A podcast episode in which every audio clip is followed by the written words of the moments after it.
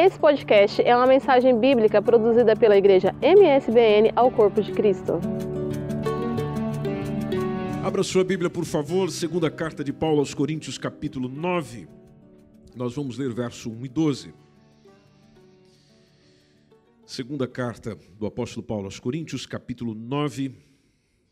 Vamos ler apenas o verso 1 e também o versículo 12. O versículo 1 ele nos diz assim: Quanto à administração que se faz a favor dos santos, eu não necessito escrever-vos. Quanto à administração que se faz a favor dos santos, não necessito escrever-vos, porque vocês estão careca de saber disso. Essa parte não está no texto. Mas o que ele queria dizer é isso. Você não precisa escrever para quem já sabe. Vamos no verso 12. Porque a administração desse serviço não só supra a necessidade dos santos, mas também redunda em muitas graças que se dão à pessoa mais importante da tua vida, que é quem?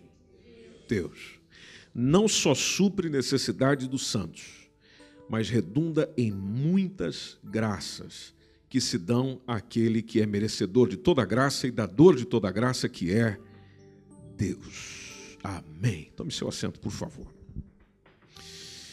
O testemunho que vocês acabaram de ouvir mostra que Deus nos sustenta quando nós sustentamos algo que agrada a Ele. Felipe, simplesmente do desejo do seu coração, da sua vontade, da sua fé, fez um compromisso com o Senhor e o Senhor o honrou nesse compromisso. Nós, às vezes, ficamos muito relutantes em oferecer ao Senhor aquilo que nós temos na área financeira. Não temos dificuldade de oferecer outras coisas, o que nós temos dificuldade é a área financeira. Falou de oferta, a gente foge, falou de dízimo, a gente foge. Não fugimos da bênção, não fugimos da cura, não fugimos da libertação, não fugimos do milagre, ah, mas nós ainda não entendemos, não percebemos que a bênção de Deus também existe na área financeira. Desde quando nós falamos com o Senhor, nós falamos mais no, no, no sentido da minha relação com meu cônjuge, da relação com os meus filhos, dos meus desafios no trabalho, dos meus desafios como imigrante, se você está como imigrante, dos meus desafios no país, os meus desafios para o futuro, o meu uh, desafio para a empresa, enfim, os desafios. Mas eu não penso nos desafios que a obra de Deus tem. E que Deus, apesar de ser o dono do ouro e da prata, conta comigo para suprir isso. Então, Deus naturalmente passa a investir também em nós quando a gente passa a investir naquilo que lhe agrada. Quando eu estou dizendo naquilo que lhe agrada, não é só o dinheiro que eu possuo, é também em tudo que eu faço. Porque eu só invisto naquilo que eu acredito. Eu só invisto tempo, só invisto energia, só invisto valores, só invisto dinheiro, só invisto planos naquilo que eu acredito. A igreja é, é, de Atos dos Apóstolos, ou a igreja primitiva, tinha um princípio excelente, que era de socorrer o outro. O outro está precisando, nós vamos ajudá-lo. Ah, faz até é, é, todo sentido quando a gente estuda sobre isso, que houveram momentos da igreja que a igreja passou, a igreja em algum lugar, como o caso de Jerusalém, passou por um momento conturbado de pobreza, literalmente. Quando o apóstolo Paulo escreveu isso aqui, ele escreveu justamente para irmãos que tinham o propósito de ajudar outros irmãos, de cuidar de outros irmãos. De que forma? Com as nossas orações? Não apenas, mas com as nossas contribuições. A igreja de Corinto, que era uma igreja problemática, e basta você ler a primeira epístola aos Coríntios e vai perceber isso muito bem, eles tinham até dificuldade de contribuir com os pobres da própria igreja. Isso está em 1 Coríntios 11 tinha essa dificuldade de fazer isso, de desenvolver isso. Mas na segunda epístola, a gente já encontra uma disposição. Disposição de fazer, disposição de ofertar. Nessa disposição entrou uma orientação. Porque, é, mesmo que haja disposição, a falta de orientação joga energia fora, dinheiro fora, tempo fora. Por isso que o apóstolo Paulo vai dando algumas orientações que já começa desde o capítulo 8. Se você voltar é, um capítulo aí na sua Bíblia, capítulo 8, mesmo livro, 2 Coríntios, no capítulo 8, desde o versículo 1, você pode perceber que ele vai dizendo: Irmãos, nós fizemos conhecer a graça de Deus, que foi dada a umas igrejas que estão lá da Macedônia. Ele vai dizendo um pouco do contexto, verso 2, ele fala de muita prova de tribulação, fala que essas igrejas tiveram muita prova de grande tribulação.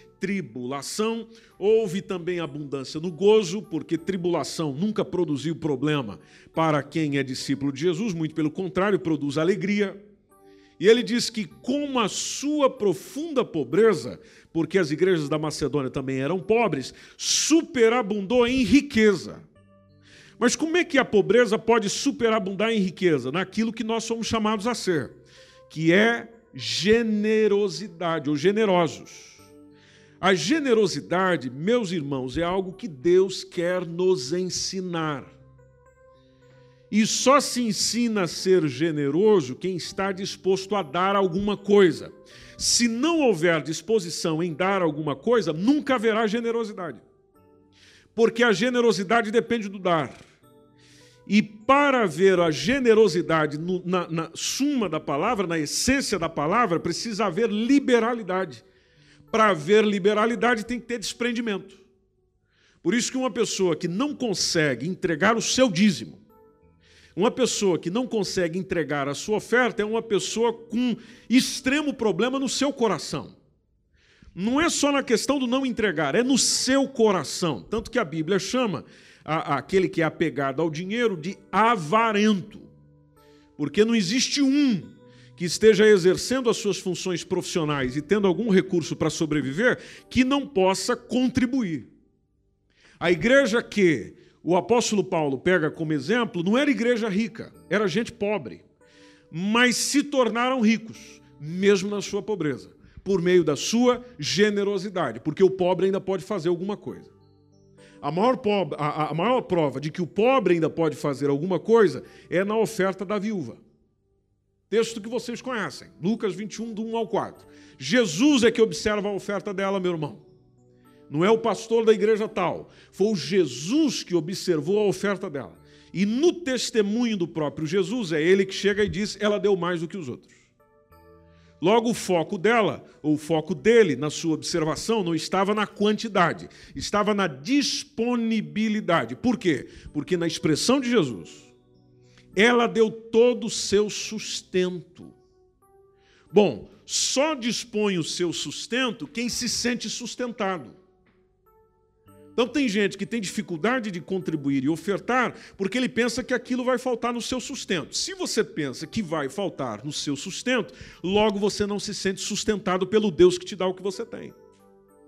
Por isso a infidelidade, por isso a incredulidade, por isso a falta de liberalidade.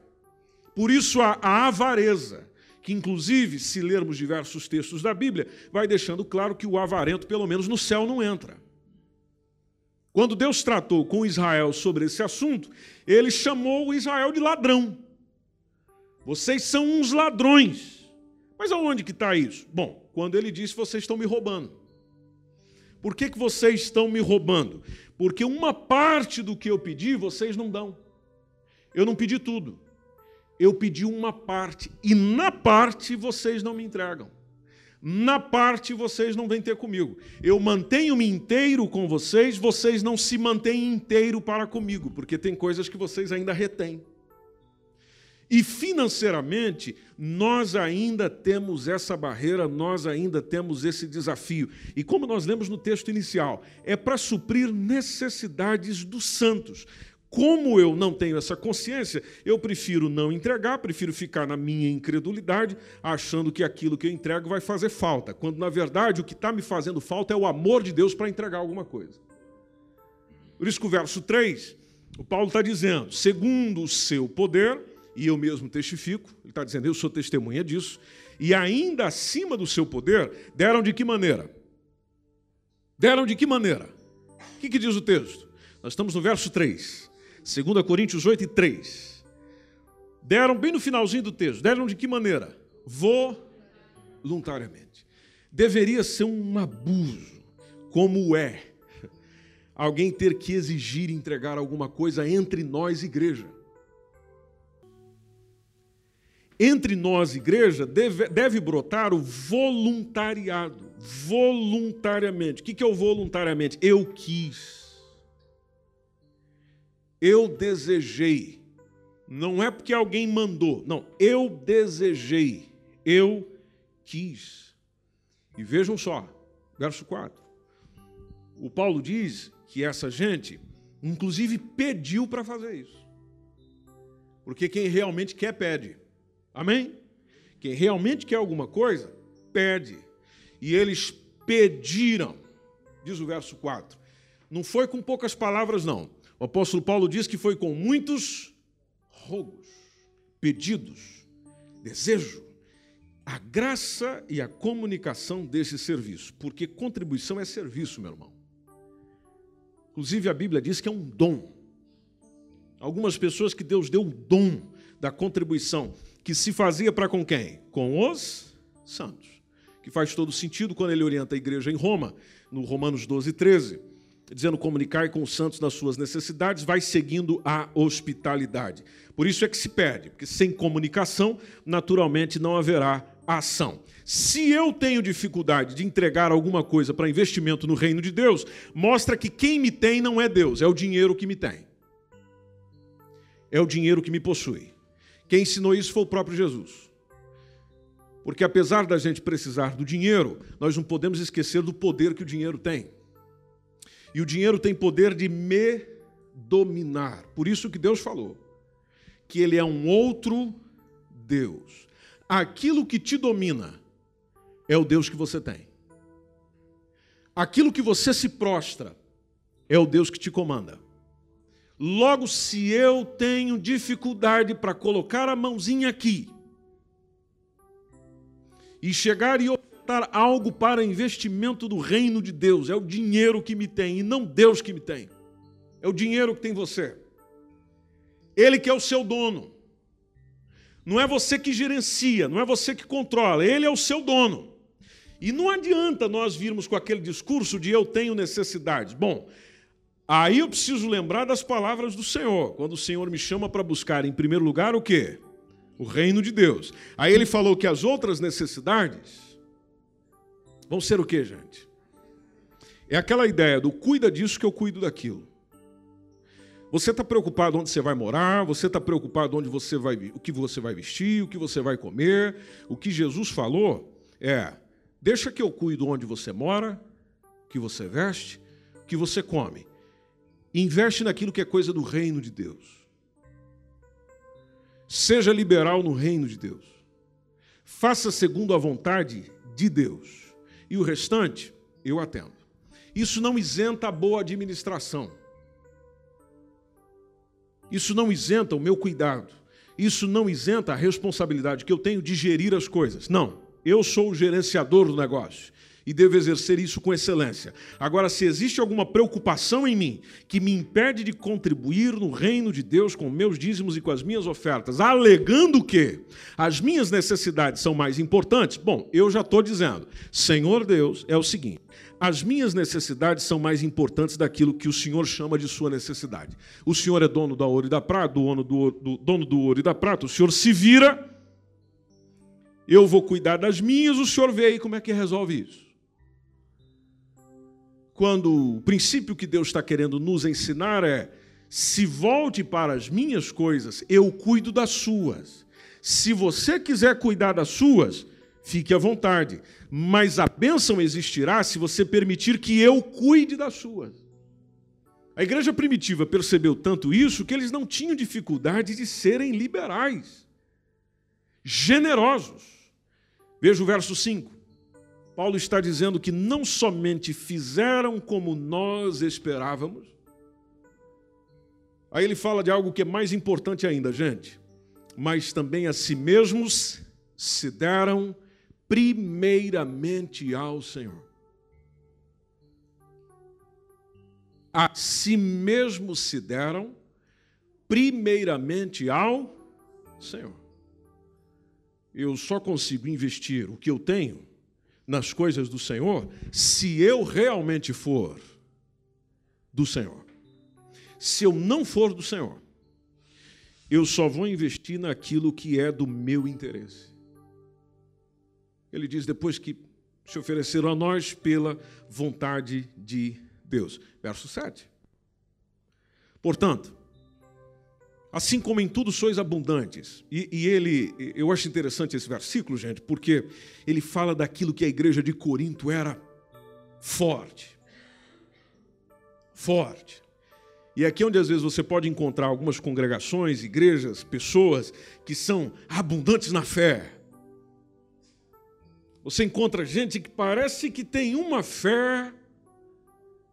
Outra coisa que diz o texto, vocês são abundantes na palavra, muita palavra, palavra profunda, reflexão maravilhosa, abundantes na ciência, em toda a diligência e em vossa caridade para conosco, mas ele acrescenta o que estava em falta. Assim também abundeis nessa graça. Ou seja, eu posso ser uma pessoa de muita fé, de boa palavra, de muita ciência, de muito conhecimento, de toda diligência, todo cuidado, faço tudo com cuidado, principalmente para aquilo que é com o Senhor. Tenho muito amor por isso e por aquilo, mas pode me estar faltando uma abundância naquilo que é chamado de graça da contribuição. Não que eu tenha o dever de tudo dar, mas eu tenho o dever de dar-me a Deus porque ele não pede tudo o que eu tenho no sentido monetário, ele pede parte disso. Com parte disso, segundo a decisão do meu coração, eu simplesmente entrego. Não é mandamento, na verdade, é uma prova. A, a, a, avaliação disso a gente faz no verso 8, porque a, a mensagem de Paulo foi: Eu não digo isso como quem manda. Mas eu estou fazendo para quê? Para provar pela diligência dos outros, a sinceridade da vossa caridade. Ou seja, é avaliando pelo outro aquilo que você é. É avaliando pelo outro aquilo que você sente. É pegando o sentimento do outro e avaliando com o seu. Se amor, como diz alguém, se amor é relacionamento, então como é que eu me relaciono com o dinheiro? Eu amo dinheiro ou amo a Deus? Eu uso o dinheiro para as minhas necessidades ou é o dinheiro que me usa? São os números que me dominam, os números que me controlam, porque eu tenho dificuldade de chegar e entregar um certo valor como oferta para alguém ou na igreja, mas não tenho dificuldade de usar esse mesmo valor para comer um lanche numa churrascaria. Tenho dificuldade de chegar a entregar tanto para o investimento em pessoas. Mas talvez você se sente à vontade para chegar a entregar tanto em bebida, em cigarro, em diversão, em passeio, em lazer. Ou seja, mostrou o que é importante para mim. E eu esqueço que Deus é capaz de suprir as outras necessidades ou gostos que talvez eu gostaria de realizar, simplesmente sendo fiel para com Ele. Verso 9. Porque já sabeis a graça de nosso Senhor Jesus Cristo, que sendo rico, Jesus Cristo é o que, pessoal? Rico. Mas por amor. Por amor de quem? De nós. O que, que ele se fez? Pobre. O rico se fez pobre. O rico se fez pobre. E você nem é rico e continua na pobreza porque não existe generosidade no seu coração. Por não existir generosidade no seu coração, você é um pobre que continuará pobre até o dia da sua morte. Aí você fica pensando, está me ameaçando, pastor? Está me amaldiçoando? Não, de forma alguma. Eu estou partilhando essa palavra consigo para ver se você começa a ver bênção de Deus na área financeira porque você não está conseguindo ver por algumas restrições que você mesmo se impôs. Onde você sabe que pode contribuir, sabe que pode fazer, sabe que pode se envolver, mas você não faz. É apegado ao dinheiro, é um idólatra do dinheiro. Como é que a bênção de Deus pode estar sobre você se você tem esse tipo de comportamento? Então eu não estou te ameaçando. Quem sou eu para te ameaçar, meu irmão? Eu estou simplesmente te comunicando. Para ver se no exercício da sua generosidade, de um coração liberal para a obra de Deus, você começa a ver quem verdadeiramente o que Deus pode fazer na sua área financeira no seu exercício financeiro, nos seus projetos financeiros, nos seus propósitos financeiros. Aí você fica a pensar, então, já está pregando aí a teologia da prosperidade? Não, meu irmão. Não, estou falando nada disso. Eu estou falando de um Deus que cuida da gente. E se você nada entrega, você não acredita nisso. Se você não faz o que poderia fazer, você não acredita nisso. O que eu estou anunciando para si não é coisas novas. O que eu estou anunciando para si é o que está na palavra de Deus. E se você conhece a palavra de Deus, você sabe do que eu estou falando. E eu não estou falando de entregas de valores vultuosos. O que eu estou falando é, do, é, é, é da fidelidade no pouco. Porque aquilo que você faz com o pouco é o que você vai fazer com o muito. Tanto se você olhar para o verso 10, o Paulo diz: Olha, eu estou dando aqui o meu parecer. Pois isso vos convém a vós que desde o ano passado vocês começaram a preparar aquela oferta lá para os irmãos de Jerusalém. Veja aqui o tempo de preparação para investimento nos irmãos pobres de Jerusalém. O pessoal já começou a ofertar um bom tempo. E aí ele acrescenta no final: e não foi só praticar, mas também querer praticar. Porque eu vir aqui à frente, ofertar para investimento nas coisas do reino de Deus, que inclusive você conhece. Só por praticar, mas sem querer praticar, era melhor nem ter praticado. Porque você está fazendo um sacrifício de tolo. Aí eu te pergunto: realmente você vai ter uma bênção de Deus na área financeira se você faz um sacrifício de tolo?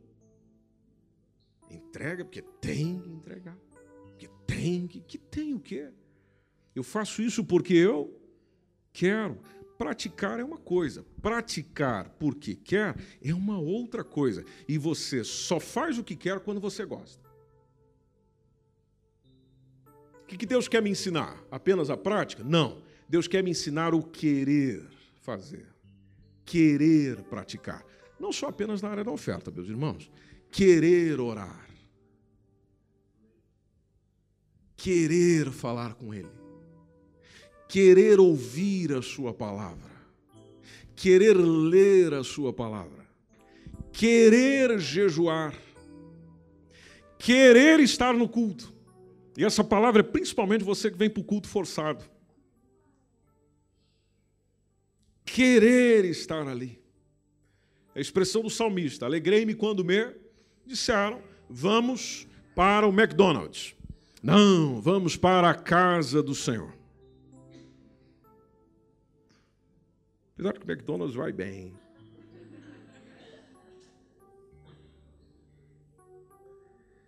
Mas às vezes a gente se alegra mais com outros convites do que o convite do culto. Eu me alegro mais com outras imposições do que aquilo que nós chamamos de imposição do culto. Bom, se adorar a Deus para você é uma imposição, é, faz bem, que é um dever seu. Porque você está vivo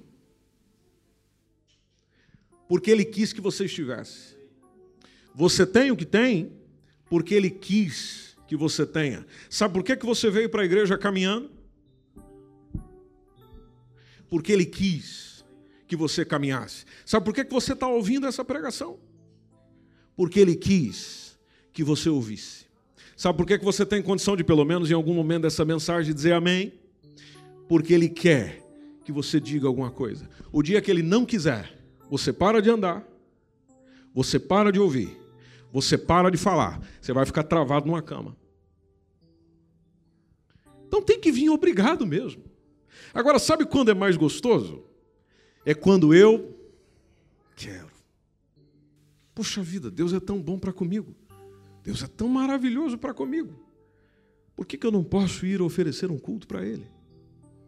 Orar aqui, deixa eu falar um bocadinho com Ele. Que, que eu não posso fazer isso? Claro que eu posso.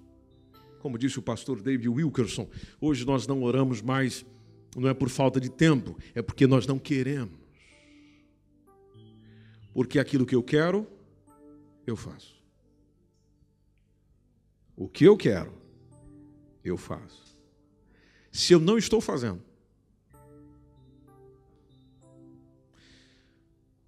é porque eu não quero. Ou porque eu não conheço, ou porque eu não quero. Quando eu não quero, Deus nos respeita?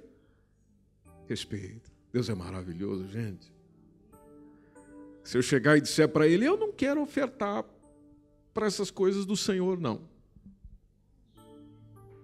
Tá bem.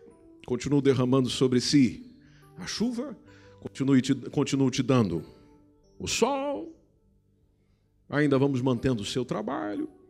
Vamos lá. Vamos lá. Mas vai chegar um dia onde você vai lembrar de mim. Que foi exatamente assim que ele fez com o povo de Israel. O povo de Israel chegou um tempo que nós não vamos se esforçar para fazer isso que o Senhor pediu, não. Nós não.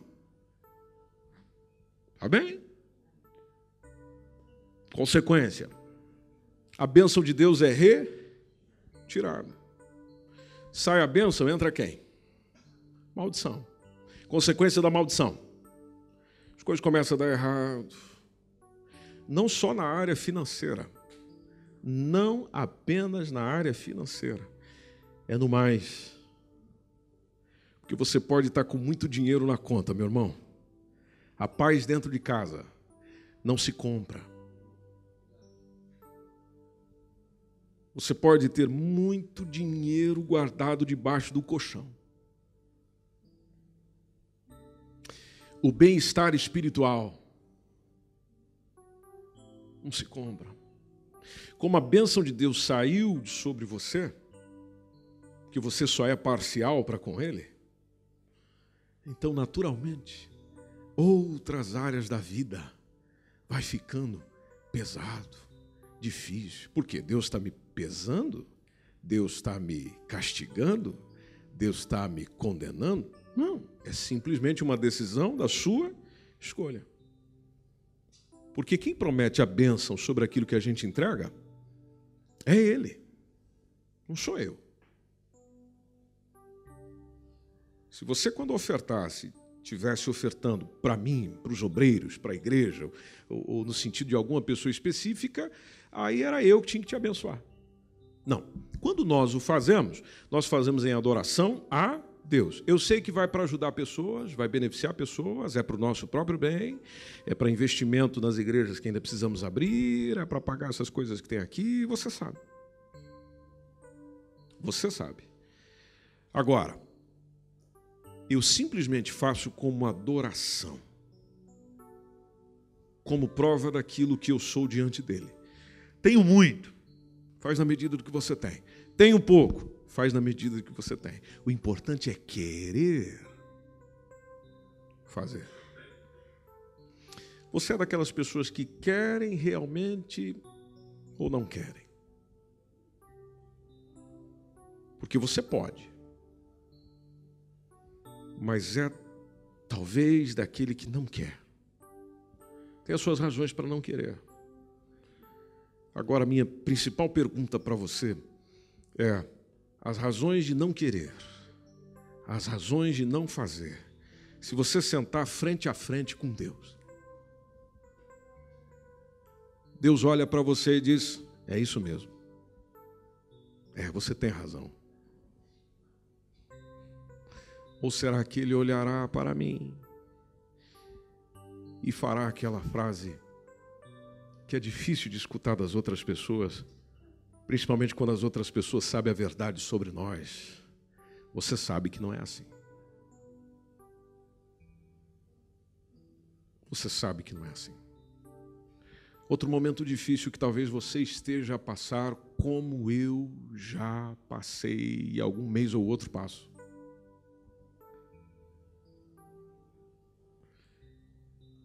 É ofertar sem ter condições de. que a gente vai olhando muito para o saldo do negócio. Quanto que eu tenho? Ah, esse, eu não posso. Esse aqui eu já não posso. Não posso mexer nisso aqui. Ok? Há meses e meses, circunstâncias e circunstâncias. O que Deus está buscando é só o meu dinheiro? Não. Deus não precisa do meu dinheiro. Quem precisa é quem? Nós. Deus não precisa do meu dinheiro. O que Deus está buscando então? Como o Vitor falou para a gente aqui há uma sexta-feira atrás, algumas semanas atrás. O que Deus quer é o meu coração. Quando fala do coração, fala por inteiro. E quando fala por inteiro, também tem a ver com o meu dinheiro. Porque o meu dinheiro também faz parte da minha vida, ou não faz? Ou não faz? Quem aqui não precisa de dinheiro para viver? Todos nós precisamos. Você precisa, eu preciso, nós precisamos. Sabe o que Deus quer ensinar para nós? Você não depende exclusivamente do dinheiro. O que você precisa é de mim. Tá, mas o que, que eu faço? Bom, eu tenho algumas coisas acontecendo aí, que inclusive você é beneficiado por elas. Que se chama reino de Deus. Obra de Deus. Coisas de Deus, que também precisam do dinheiro. Sabe quem eu chamei para sustentar isso? Você que diz que é meu. Se eu sou o Senhor da sua vida, se eu realmente comando a sua vida, por que, que você não faz isso? Ou ele lidera ou não lidera, gente. Ou comanda ou não comanda. Ou nós acreditamos que ele é capaz de cuidar dessa área para mim também, ou não é capaz. Felipe contou o testemunho dele. Fé dele, atitude dele, prática dele, resposta de Deus para ele. Agora, cada um de nós temos que agir conforme a nossa fé a nossa fé. Eu sei que você tem fé para Deus curar você, sua família, Deus restaurar muita coisa na sua casa, na sua vida, na sua existência. Mas você tem fé de que Deus pode atender às suas necessidades financeiras também?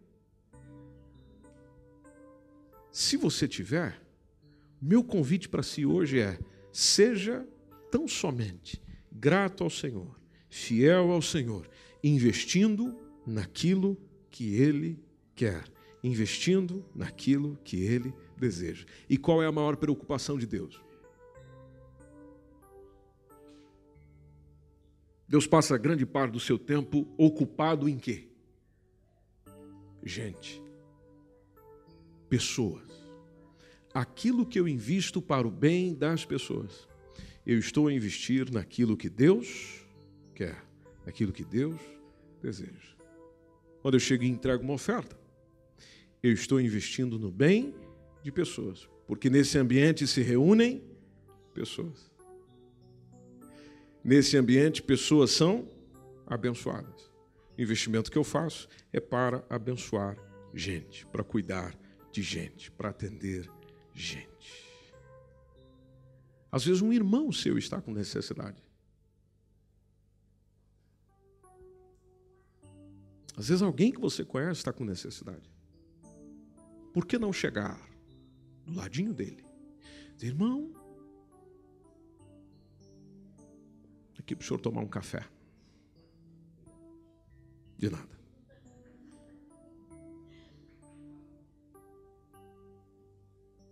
Que alegria. Que gostoso.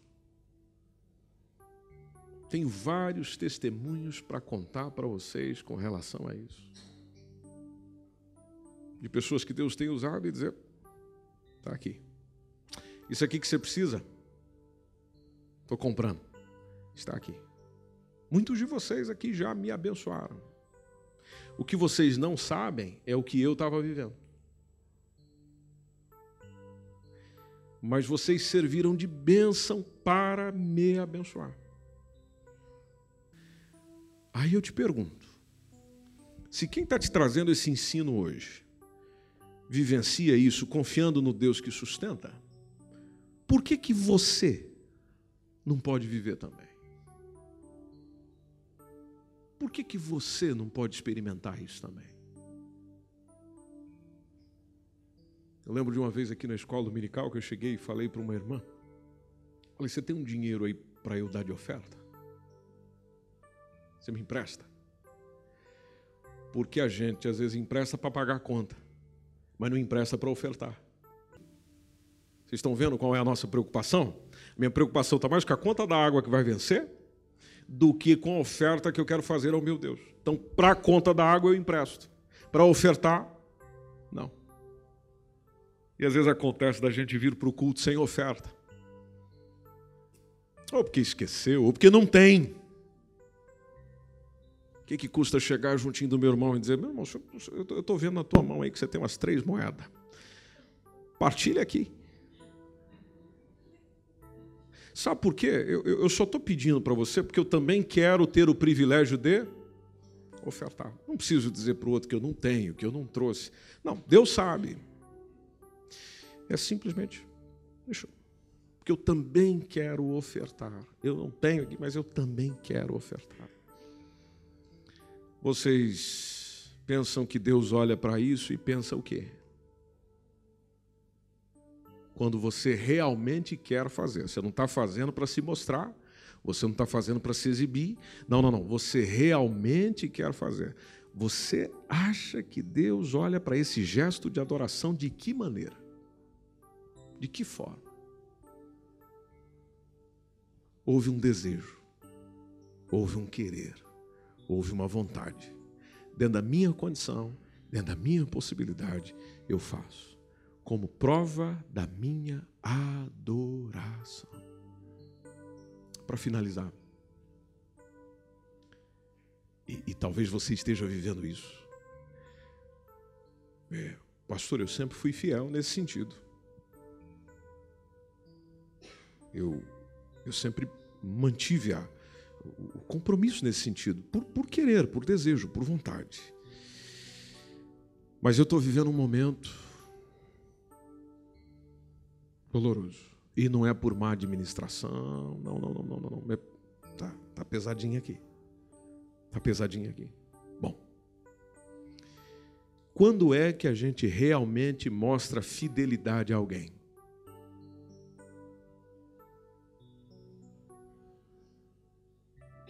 Quando é que você verdadeiramente demonstra fidelidade a alguém? Quando você tem tudo o que você quer? Não. É quando você não tem. É na dificuldade. Na dificuldade eu mostro fidelidade. É, é quando a coisinha está apertada e tal, tal, tal, mas eu exerço por fidelidade.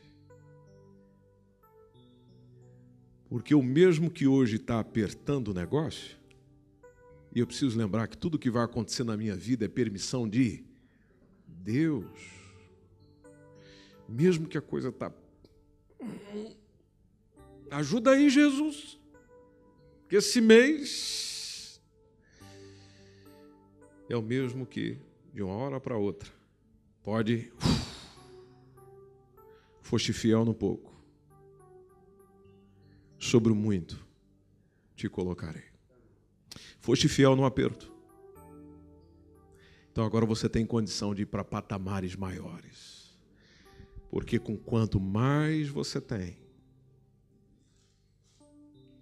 isso independe na tua vida, porque quem comanda a tua vida não é o que você tem, é aquilo que Deus é em você. Deus pode te dar dez, quanto pode te dar mil, quanto pode dar um milhão, quanto pode dar um bi. Isso não afeta quem Ele é para você.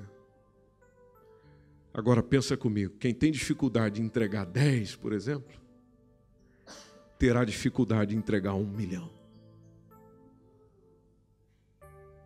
Quem tem dificuldade de participar com pouco, porque é apegado ao que tem, ou tem medo das coisas, não confia na palavra do Senhor, então quando tiver o muito, é o mesmo processo.